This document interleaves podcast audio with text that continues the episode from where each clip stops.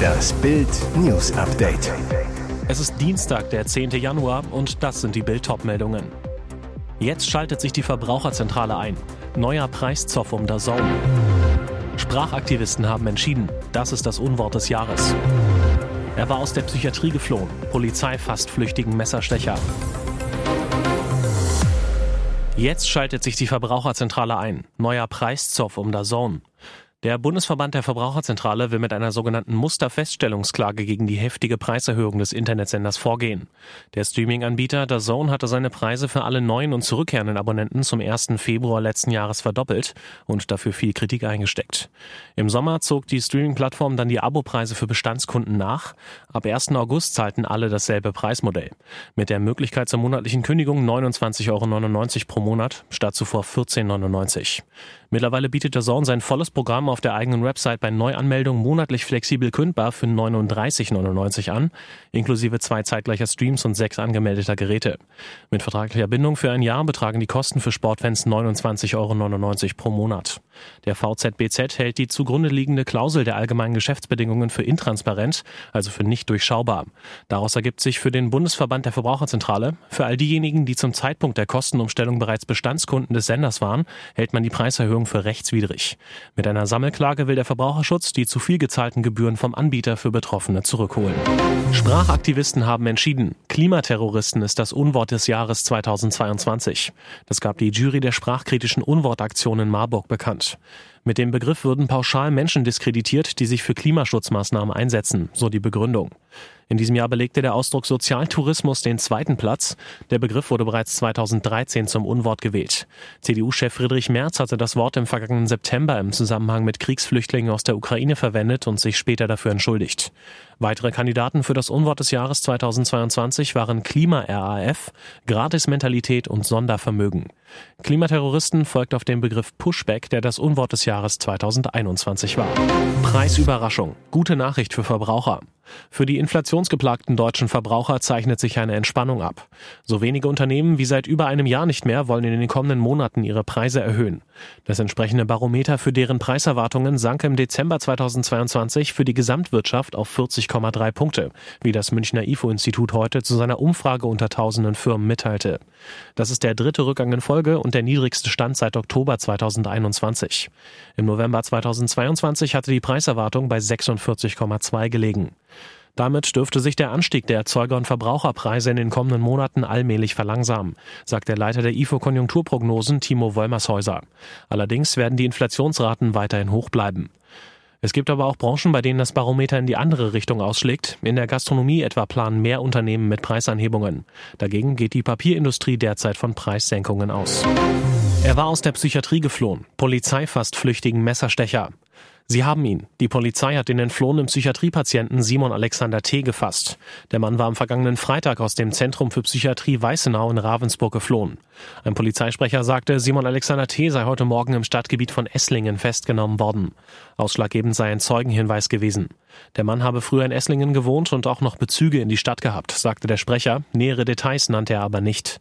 Angaben des ZFP Südwürttemberg zufolge war der Forensikpatient bei einem genehmigten, eng personalbegleiteten Geländeausgang entwichen. Er habe sich schon länger in psychisch stabilisiertem Zustand befunden, weswegen das Zentrum von keiner unmittelbaren Gefährdung anderer ausgegangen war. In das psychiatrische Krankenhaus war er im Juli 2022 gerichtlich eingewiesen worden. Er hatte am 7. Juli einen 27-Jährigen in Esslingen mit einem Messer angegriffen und schwer verletzt. Bayerns Ministerpräsident Söder aus beim ZDF. Markus Söder macht beim ZDF Schluss. Der CSU-Politiker hat sein Amt als Verwaltungsratsmitglied im Dezember mit sofortiger Wirkung niedergelegt. Das teilte das Büro des Kontrollgremiums mit. Die Begründung, die Mitgliedschaft im ZDF-Verwaltungsrat wurde im Dezember nach vier Jahren niedergelegt, da umfangreiche Verpflichtungen in Bayern eine weitere Tätigkeit leider nicht zulassen, sagte ein Sprecher der bayerischen Staatskanzlei. Eine Nachfolgerin oder ein Nachfolger ist noch nicht bekannt. Die Ministerpräsidentenkonferenz beschließt Personalien zu Ländervertretern für den ZDF-Rat. Aktuell sind noch drei Länderchefs in dem Aufsichtsgremium vertreten, das die Arbeit des ZDF-Intendanten kontrolliert und auf die Wirtschaftlichkeit achtet. Die rheinland-pfälzische Ministerpräsidentin Malu Dreyer, Brandenburgs Regierungschef Dietmar Woidke und Sachsen-Anhalts Ministerpräsident Rainer Haseloff. Und jetzt weitere wichtige Meldungen des Tages vom Bild Newsdesk. Ein brisanter Fund. In einem Büro von US-Präsident Joe Biden wurden geheime Regierungsdokumente aus seiner Zeit als Vizepräsident entdeckt. Die Papiere seien beim Ausräumen von Bidens Büroräumen im Penn Biden Center for Diplomacy and Global Engagement in der US-Hauptstadt Washington im November gefunden worden, berichten unter anderem die US-Sender CBS und CNN. Im Penn Biden Center, das zur University of Pennsylvania gehört, hatte Biden nach seinem Ausscheiden aus dem Amt des Vizepräsidenten 2017 bis 2019 ein Büro. Die vertraulichen Unterlagen seien ans Nationalarchiv übergeben worden, berichten US-Medien unter Berufung auf das Weiße Haus. Das Justizministerium prüfe jetzt den Vorfall. Der Fund ist brisant, denn mit einem ähnlichen Fall hatte Ex-Präsident Donald Trump im Sommer für einen Skandal gesorgt. Gegen Ex-Präsident Trump laufen Untersuchungen, weil er nach dem Abschied aus dem Weißen Haus geheime Regierungsdokumente in sein privates Anwesen mitgenommen hatte. Trump könnte sich damit strafbar gemacht haben. Laut FBI planten zwei iranische Brüder einen Anschlag mit Nervengift in Deutschland. Monir J. und sein Bruder Jalal L. aus Castrop-Rauxel sitzen in U-Haft. Doch warum war Jalal L. überhaupt frei? Der Iraner wurde 2019 wegen versuchten Mordes zu sieben Jahren Haft verurteilt. Er hatte einen 2,60 Meter langen Ast von einer Autobahnbrücke auf den Wagen einer Frau geworfen. Wegen seiner Suchterkrankung ordnete das Gericht an, dass Jalal L. nach anderthalb Jahren Haft in einer Entziehungsanstalt untergebracht wird. Zuerst in einer geschlossenen Einrichtung, danach gab es erste Lockerungen. Der sogenannte Übernachtungsstatus hat es ihm dann zuletzt sogar erlaubt, am Wochenende bei seinem Bruder zu wohnen, sagt Oberstaatsanwalt Henna Kruse aus Dortmund. Am Montag durchsuchte die Polizei mehrere Garagen, Giftstoffe fand sie nicht.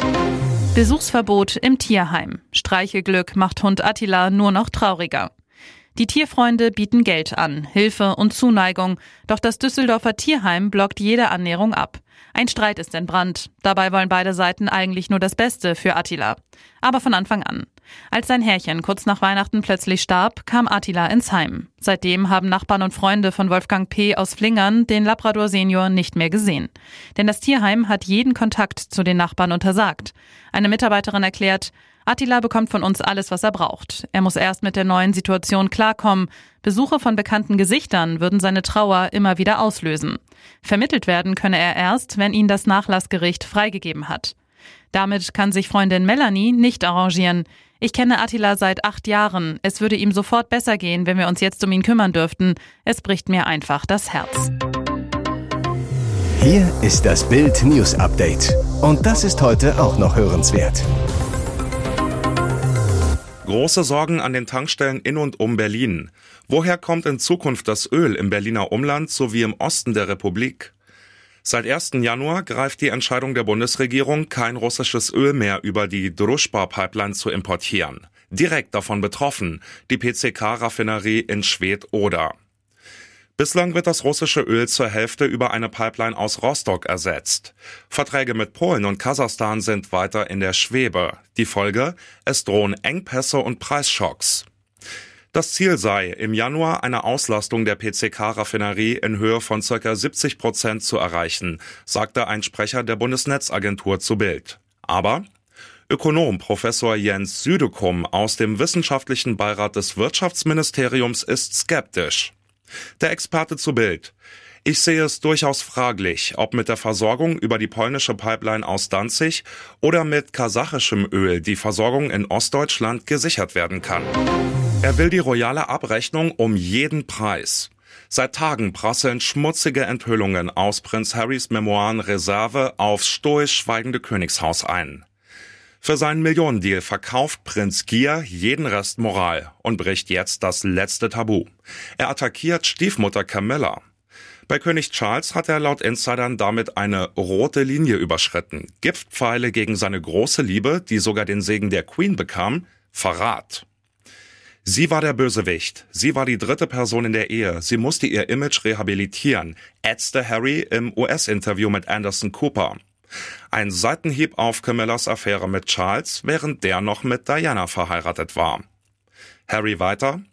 Die Verbindungen, die sie zur britischen Presse knüpfte, machten sie gefährlich. Beide Seiten waren bereit, Informationen auszutauschen. Auf ihrem Weg zur Königsgemahlin ging sie über Leichen. In seinem Buch beschreibt der Prinz, wie er und William Charles angefleht hätten, Camilla nicht zu heiraten. Sommer kommt, Sommer kommt nicht, Sommer kommt doch. Kann der FC Bayern seinen Wunschtransfer doch noch retten? Der Rekordmeister gibt Torwart Jan Sommer trotz der Absage von Gladbachs Sportdirektor Roland Wirkusen noch nicht auf. Bild erfuhr, Gladbach würde tatsächlich nochmal mit sich reden lassen. Allerdings nur unter einer Bedingung. Bayern müsste zwischen 8 und 10 Millionen Euro bieten. Die Bosse der Borussia wollen mit einem etwaigen Torwartwechsel kein Verlustgeschäft machen und bräuchten mindestens die geforderte Summe für einen Sommerersatz. Die interne Argumentation? Sollten die Bayern im Achtelfinale der Champions League weiterkommen, kassieren sie allein dafür 10,6 Millionen Euro. Dann könne Gladbach nicht mehr mit der Hälfte der Summe abgespeist werden. Der zweite Grund für die Schmerzgrenze? Die Gladbacher wollen bei einem möglichen Deal ihr Gesicht vor ihren Fans und der Liga wahren, sich nicht über den Tisch ziehen lassen. Ist Sommer den Bayern 8 Millionen Euro wert? Transferschluss ist am 31. Januar.